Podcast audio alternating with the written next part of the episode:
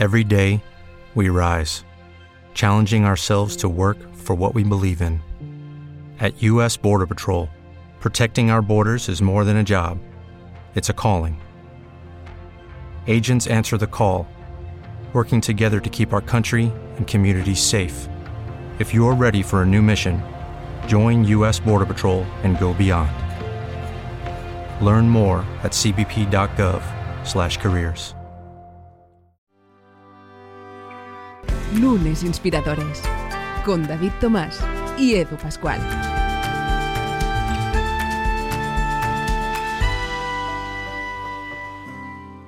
¿Qué tal? Bienvenidos a Lunes Inspiradores hoy en una nueva semana donde hoy de nuevo traemos uh, un profesional, un profesional inspirador. ¿Por qué? Porque tiene tras de sí, hombre, pues una trayectoria que no es poca en el arduo, en la jungla de la comunicación, como lo solemos llamar aquí, donde pues evidentemente ha tenido ocasión de presentar, de dirigir todo tipo de programas y proyectos. Hoy además nos presenta libro, él es Juan Ramón Lucas. Juan Ramón, ¿cómo estás? Bienvenido.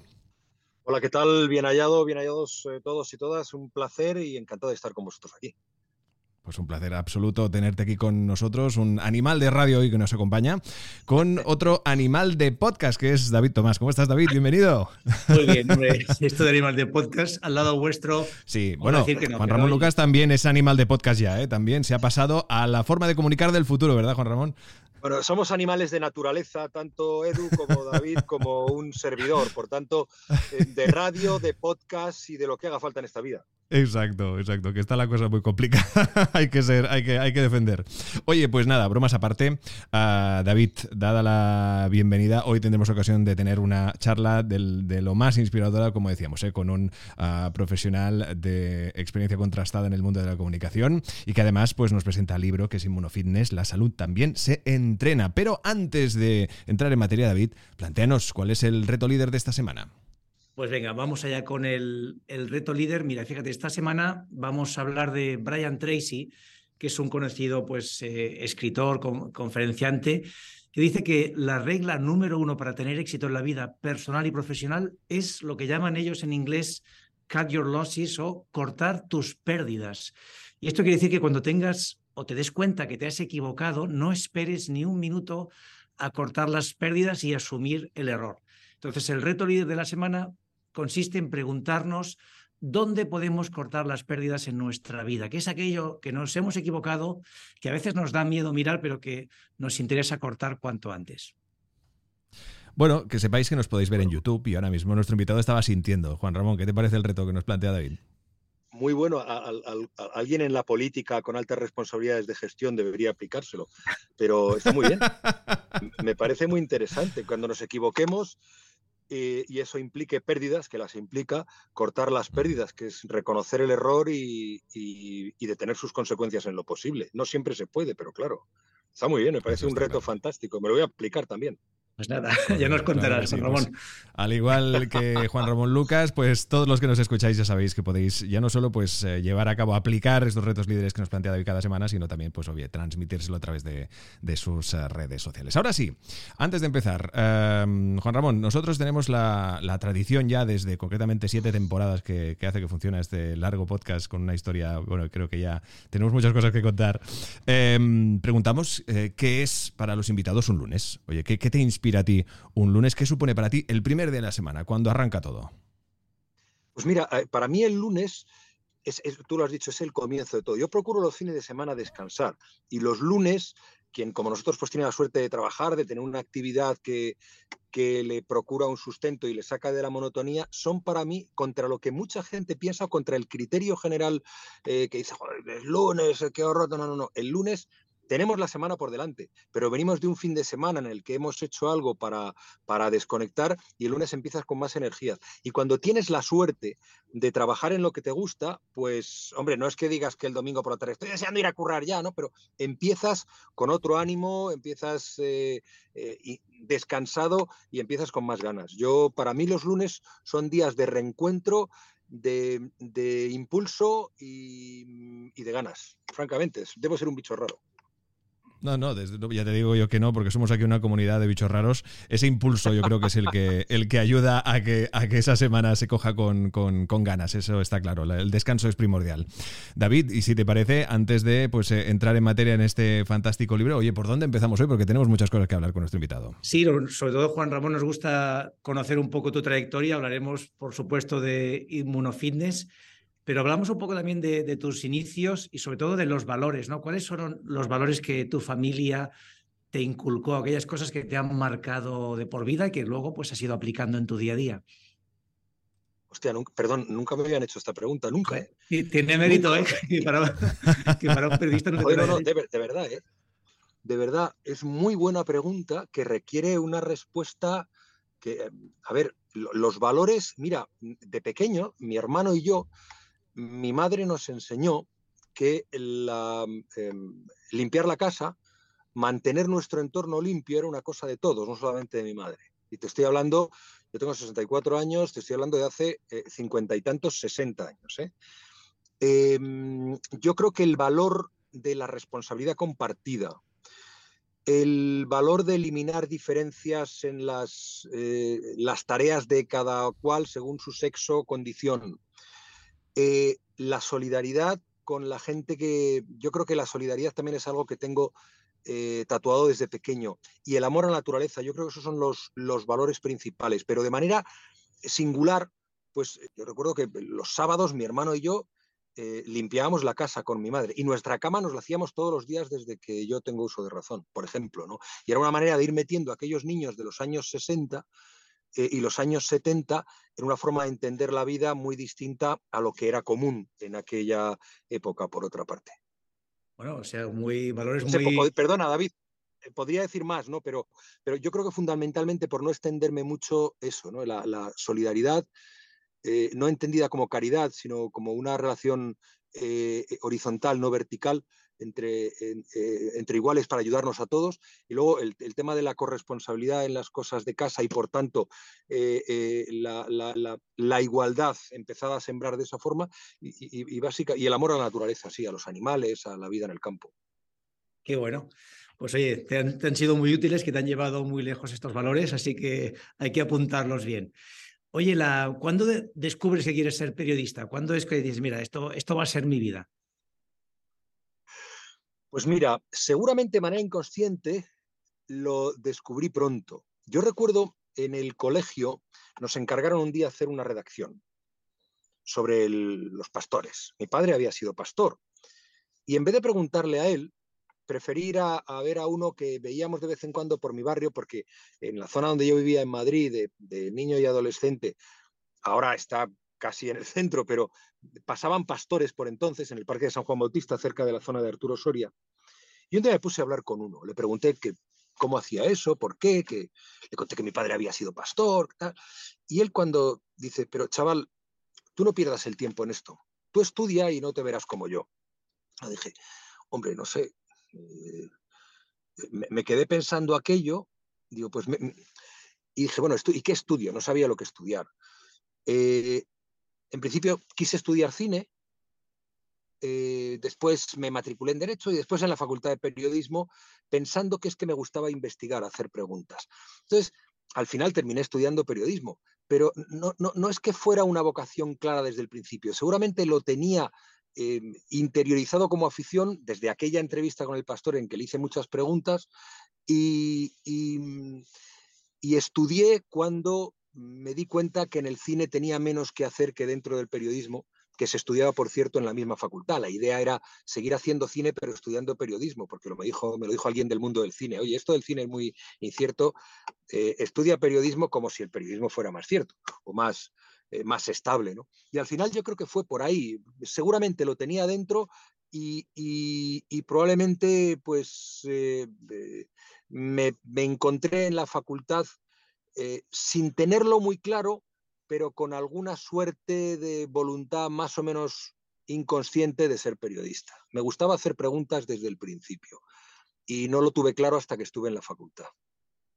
¿Y en qué momento te das cuenta que dices, oye, o sea, voy a ser un, un periodista de éxito? Porque esto no hay, no hay duda. Mirando tu trayectoria, probablemente eh, pues seas uno de los mejores periodistas que hay en España, ¿no? Si, si no el mejor, ¿en qué momento te das cuenta y dices, wow, esto, esto es lo mío, voy a tener éxito profesional? Eh, le diré a los oyentes y a quien nos está viendo que David no es amigo mío, eh, pero me parece, me parece que es una persona que, es muy... me halaga en exceso, se lo agradezco, pero yo no sé si un poco exagerado. Es decir, a ver, eh, eh, lo del triunfo siempre es una cosa muy relativa, porque no es, no es, yo creo que no es un elemento objetivo. Eh, yo no sé si he triunfado. Yo he conseguido en mi vida profesional hacer lo que quería, con muchos altibajos, con mucho sufrimiento, con muchas renuncias, pero hacer lo que quería. Y además de hacer lo que quería, ser reconocido. Y eso tiene un valor, eso es el éxito. Pues si eso es el éxito, yo me considero un periodista de éxito.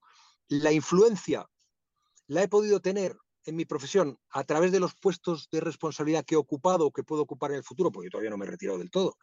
Eh, pues no lo sé. Quiero decir, David, no te, no te quito la razón, pero yo a veces, a veces no mido muy bien, no mido muy bien eh, eh, mi ubicación en ese sentido. Insisto, si entendemos el éxito como haber podido vivir y vivir bien de tu profesión, si entendemos el éxito dentro de esta profesión como cierta capacidad de influencia, eh, eh, entonces sí.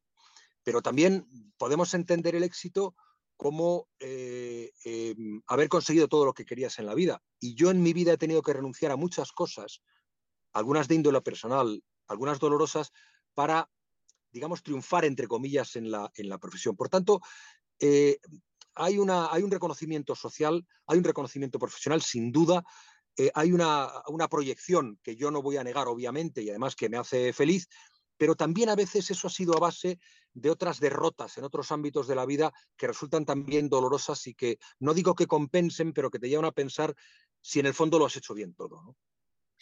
Claro, pero bueno, al forma parte de la vida, ¿no? Tienes que renunciar a cosas, ¿no? no puedes tener, como era esta frase, puedes tener eh, todo lo, o sea, puedes tener como era, no, me sale todo lo que quieras.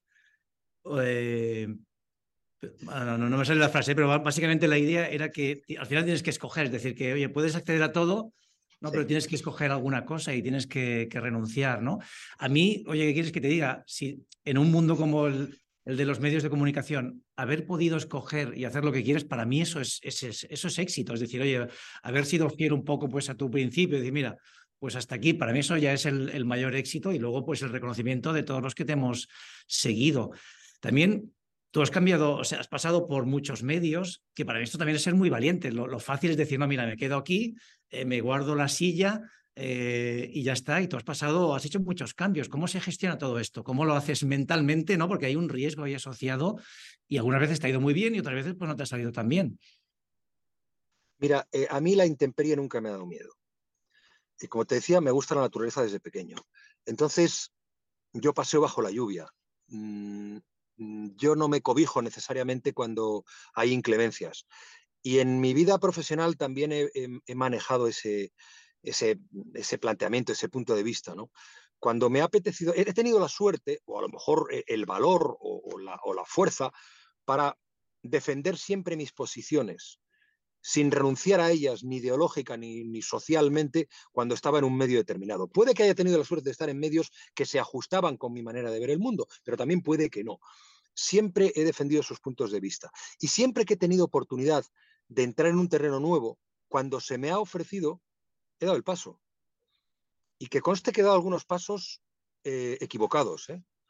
pero mm, no me arrepiento de haberlos dado, porque mi vida ha ido por ese camino. ¿Me habría ido mejor si hubiera tomado otras decisiones? Me habría ido distinto. No sé, no sé, no sé, no sé cómo. Pero yo siempre he querido avanzar, vivir, aprender, y como te digo, sin miedo a la intemperie.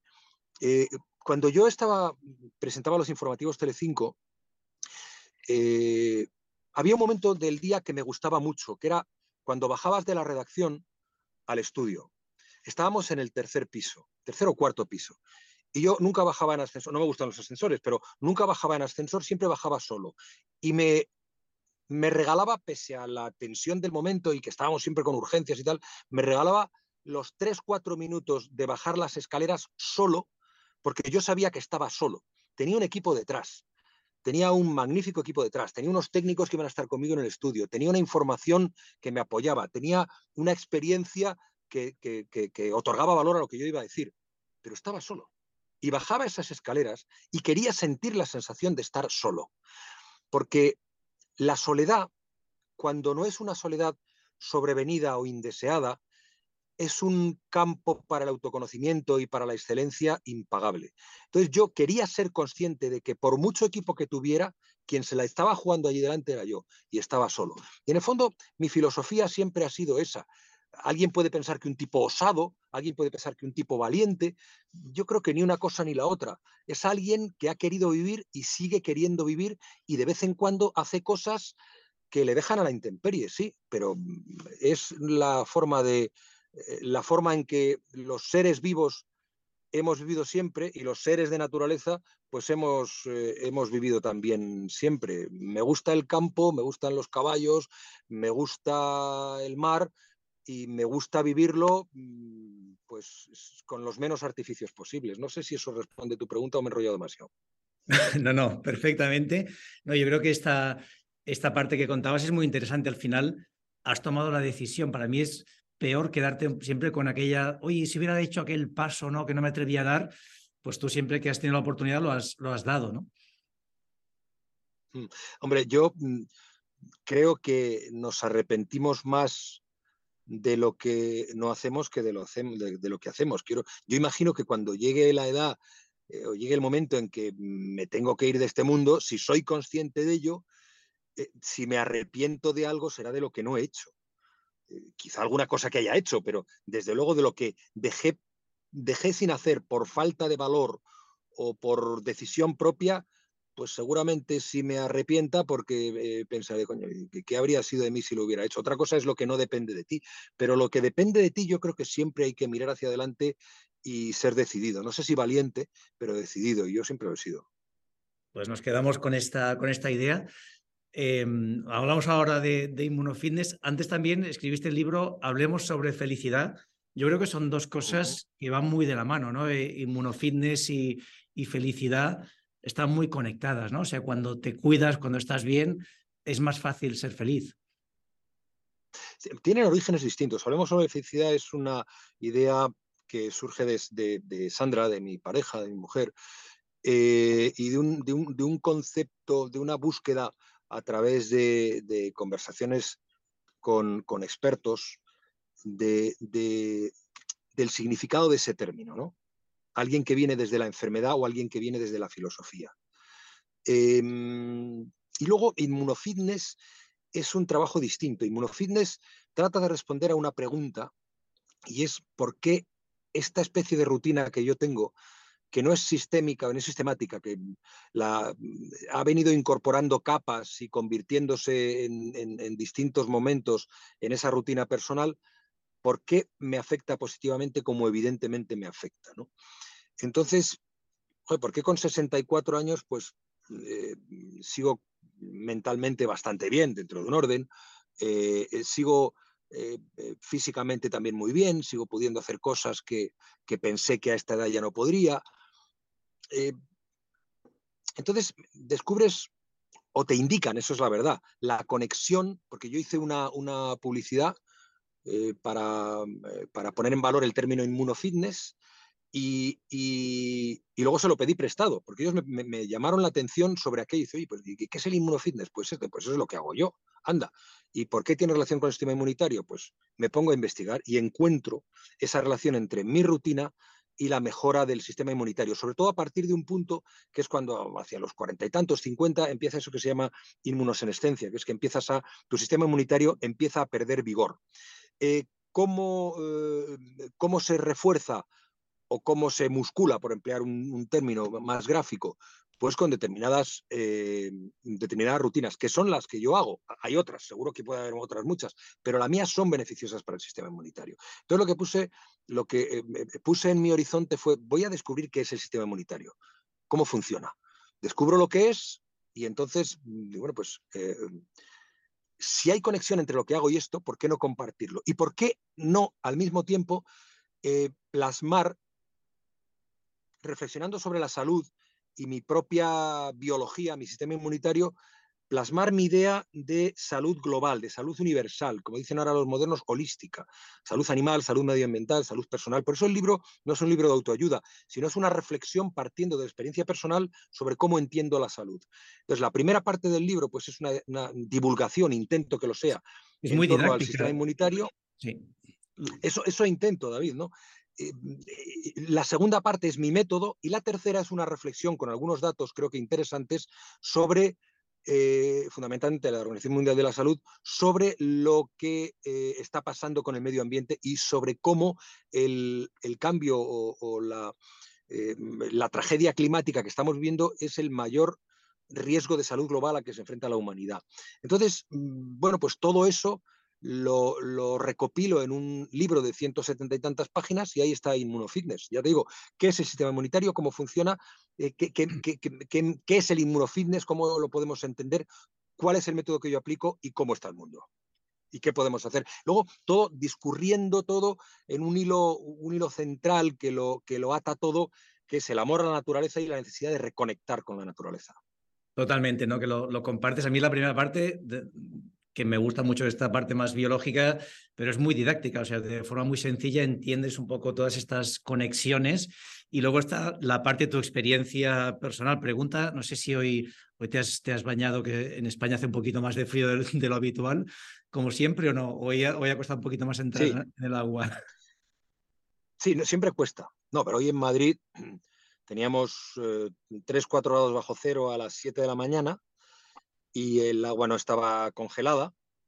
Entonces, sí, a ver, eh, no, no, para mí no tiene ningún mérito. Eh, lo tendría si yo tuviera un problema de corazón o de tensión arterial y lo hiciera, porque entonces sería un insensato. Porque este tipo de, este tipo de actividad, que no es muy común, pero que podría serlo más, eh, es perjudicial para alguien que pueda tener ese tipo de problemas, porque el, el, choque de tu cuerpo a 36 o 34, 36, 36 grados de temperatura, eh, a una temperatura de, 2 grados o de 1 grado, como puede estar el agua hoy, pues entonces es, importante. El, cuerpo reacciona rápidamente, tu sistema inmunitario siente la agresión y empieza a reactivarse. Y eso es reactivar tu organismo. Eso es activar tu organismo desde primera hora de la mañana. Entonces, eh, si lo mantienes durante un tiempo, si aguantas el, el encontronazo eh, sin sentirte mal, quiero decir, sentirte mal no es que no te el agua fría, sino que hay algún tipo de mareo, algún tipo de indisposición más, más seria, entonces tienes que salir inmediatamente. Eh, si aguantas el tirón del frío, enseguida notas el calor interior, notas la activación del cuerpo y empiezas a sentirte bien por las hormonas que segregas, por la búsqueda del cuerpo eh, de, reequilibrar la temperatura y pasado un tiempo tienes que salir no sea que, bajes una, una temperatura peligrosa.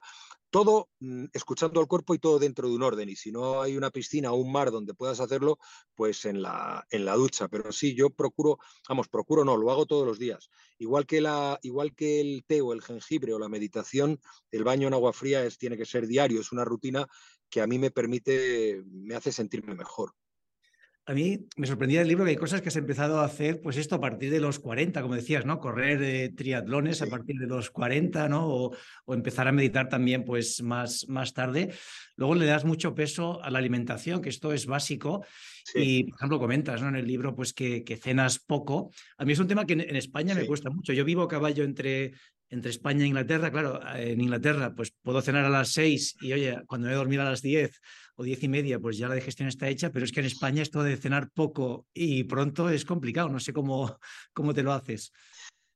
Procuro disciplinarme y cuando tengo alguna salida, cenas con amigos y tal, pues eh, me tolero un poco. A ver, hay que ser autotolerante también en este tipo de cosas, no hay que ser fundamentalista en, nada y tampoco en esto. Eh, todo es escucharte, todo es aplicar el sentido común. Yo no llevo una dieta especialmente eh, singular, mm, comida vegetariana, medir las calorías, no, yo, como como cualquiera. Lo que pasa es que como seguramente menos de lo que en un momento determinado yo, eh, yo como. no busco saciarme. Como, mm, como masticando mucho, como eh, tomando la medida de la comida, pero de una manera intuitiva, no, no, hago pesas y no quiero decir no peso la comida y tal.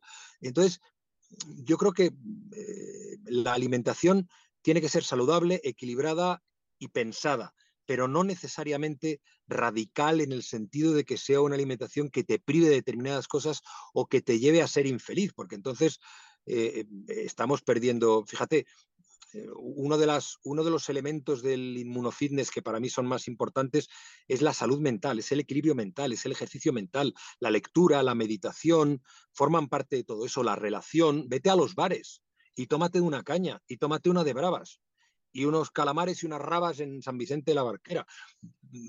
Vive, vive. Hazlo de manera que no, no te perjudique conecta con los demás y conecta, sobre todo conecta con tu propio cuerpo. Y luego, claro, cuando llega el punto de la comida, procura que sean alimentos saludables, no procesados, que no tengan demasiado azúcar. Eh, cuídatelo un poco, pero tampoco hace falta que estemos obsesionados por eso. Claro. Oye, no quería terminar sin preguntarte también sobre la Fundación Sandra Ibarra, un poco cuál es cuál es el rol que tenéis, ¿no? Tu papel y cómo de involucrado estás, ¿no? Que yo antes de leer el libro pues lo desconocía. Bueno, eh, la Fundación Sandra Ibarra de Solidaridad Frente al Cáncer la fundó mi, pareja Sandra eh, hace 12, 13 años, em, pues precisamente para impulsar investigación, reflexiones y proyectos vinculados al cáncer en general. Ella había padecido dos leucemias y, y bueno, en estos momentos yo soy secretario general de la Fundación.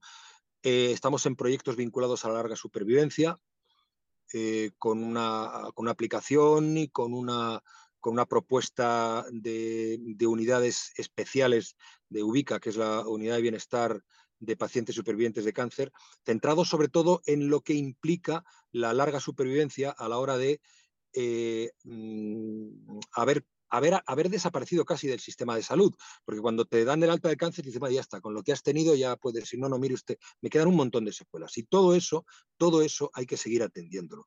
Y eso es lo, fundamental que estamos ahora, en nuestro proyecto inicial fundamental en la Fundación, el más importante. ¿no? Eh, sí, yo, mi vinculación a la salud arranca de ahí y la mayoría de las cosas que he podido aprender y de vida saludable que procuro llevar eh, pues viene también impulsada por una forma de entender la vida y la salud que es la de, que es la de Sandra, que en, parte aparece ahí eh, eh, reflejada en el, en el, libro, el vínculo con la naturaleza, la relación particular con los caballos, todo eso, el, concepto de salud, mm, salud humana, salud animal, salud medioambiental, todo vinculado, pues viene de la larga relación con ella y de, conceptos que, hemos manejado los dos durante mucho tiempo. Eh, mi vinculación con la Fundación tiene mucho que ver con esta eh, atención a la salud y en estos momentos pues los proyectos que tenemos como fundación están sobre todo centrados en la atención a la supervivencia, a la larga supervivencia. Y, para ir terminando, esa relación ¿no? entre tener una vida profesional intensa como ha sido la tuya y, el campo, ¿no? pues eh, los animales, ¿cómo lo has conseguido ese equilibrio? ¿no? Porque es complicado ¿no? estar eh, en la ciudad muy activo y a la vez también tener, no perder la conexión con la naturaleza y con los animales. La naturaleza eh, está pero está en nosotros mismos, pero está en cualquier rincón, por muy urbana que sea nuestra existencia o nuestro entorno. Siempre hay parques, siempre hay lugares y siempre hay posibilidades de escapar. Eh, yo tengo la fortuna de tener un vínculo afectivo y familiar con Asturias. Mi familia es asturiana, yo nací en Madrid, pero eh, viví parte de mi infancia en Asturias y sigo teniendo ese vínculo. Y bueno, pues eh, en el pueblo donde yo viví de pequeño, en el pueblo de mi padre, que es el oriente asturiano, pues hemos tenido oportunidad de de llevar allí nuestra afición, que son los caballos, y poco a poco, de un caballo que empezamos a llevar allí, pues ahora tenemos en, una extensión bastante grande, eh, a seis en semilibertad, y disfrutamos de su compañía, de su monta a veces también, pero fundamentalmente de su compañía y del espejo de nosotros mismos que son los, los caballos, de su jerarquía, de su, de su atención, de lo que pueden enseñarte esos animales si eres capaz de, de escucharlos con atención y entender su lenguaje de signos, que es un lenguaje mudo pero muy, muy expresivo. Em, ¿Cómo compagino una cosa y otra? Pues procurando que... Em, eso me costó, ¿eh? pero todos lo podemos hacer, procurando buscar espacios propios. Tienes tu trabajo, te, te lleva muchísimas horas, pero eh, seguro que hay territorios en los que puedes compartir afecto, eh, acercarte a la naturaleza o, vivir, vivir todo eso que te sana y que no está en tu vida cotidiana. Yo he tenido, mm, no sé si es una habilidad o no, o una suerte, pero sí he sido capaz de desconectar durante algún tiempo y luego he ido aprendiendo a hacerlo cada vez más, de manera que eh, mi trabajo no absorbiera completamente mi vida aunque como te decía, me ha obligado a muchas renuncias, ¿eh? me ha obligado a muchas renuncias, pero hay cosas a las que, sobre todo a medida que he ido haciéndome mayor, no sé si madurando, pero haciéndome mayor, a las que no estaba dispuesto a renunciar, y era el afecto de mi gente y la conexión con la naturaleza. Qué bueno. Pues nos queda la última pregunta, Juan Ramón, y es, ¿a ti quién o qué te inspira? Me inspira mi pareja, Sandra, Sandra Ibarra, mucho. Eh, ¿Qué me inspira? La gente capaz de hacer cosas por los demás. La solidaridad y, llevada al extremo de la renuncia propia por hacer algo por los demás es algo que me, admira, me produce, me produce una... Eh, es para mí ejemplo, ejemplo de vida y de, de actitud, de hacer cosas que, que, que, que resultan creativas y que para ti van a van a hacerte ser mejor persona. Entonces yo creo que eso, la solidaridad, el sacrificio que uno hace en ese ámbito de la solidaridad es, es, eh, es lo que más admiro. Y bueno, pues nos quedamos con, con, esta idea, con esto de ser mejor persona. Edu, lo de inmunofitness a tope, ¿eh? yo estoy ya desde que he leído el libro aplicándolo Hombre, a tabla. Tengo que decir, sí, no, no, ya te digo. Aún no me baño con agua fría, pero llegará, ¿eh? Cuando llegará pronto. yo lo del agua fría debo reconocer que alguna vez lo he hecho. Lo he hecho. Y no necesariamente cuando aprieta el calor, cuando que nos hace estos calores en verano, que de verdad que esto es, es, increíble. Pero sí que es verdad que, te, que es una forma de, activarte. Pasas un rato un poco extraño, un poco tenso, pero luego repercute en, una, en un relax corporal que es una auténtica maravilla. Así que, oye, muy recomendable. Pero bueno, sobre todo lo, lo, que. lo has pillado bien, Edu. sí, vale. vale, vale, vale. No, no, por supuesto, ya te digo, ¿eh? es que la cuestión aquí yo creo que lo suyo, lo suyo es, tratar de cuidarse y me han encantado todas las reflexiones que, ha hecho Juan Ramón Lucas. Oye, si tienes que ir a hacer una caña unas bravas, pues hazlas, ¿no? Pero evidentemente siempre con, con, sentido, con ese y tratar ese, ese equilibrio siendo un poco pues coherente, ¿no? Y de aquí que tengas, pues evidentemente, este libro Inmunofitness como guía que con su autor hemos tenido ocasión de repasar y descubrir. Dime, Juan Ramón. Oye, no, solo una cosa, que estoy haciendo algo que, bueno, no, sé a dónde me llevará al final, pero creando una especie de comunidad de gente que puede estar interesada en esto.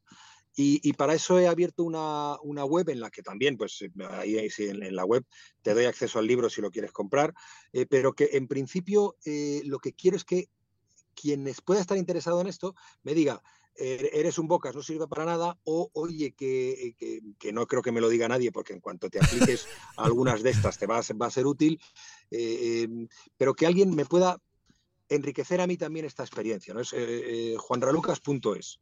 Y no quería dejar de decirlo por si alguien quiere entrar por ahí, asomarse un poco.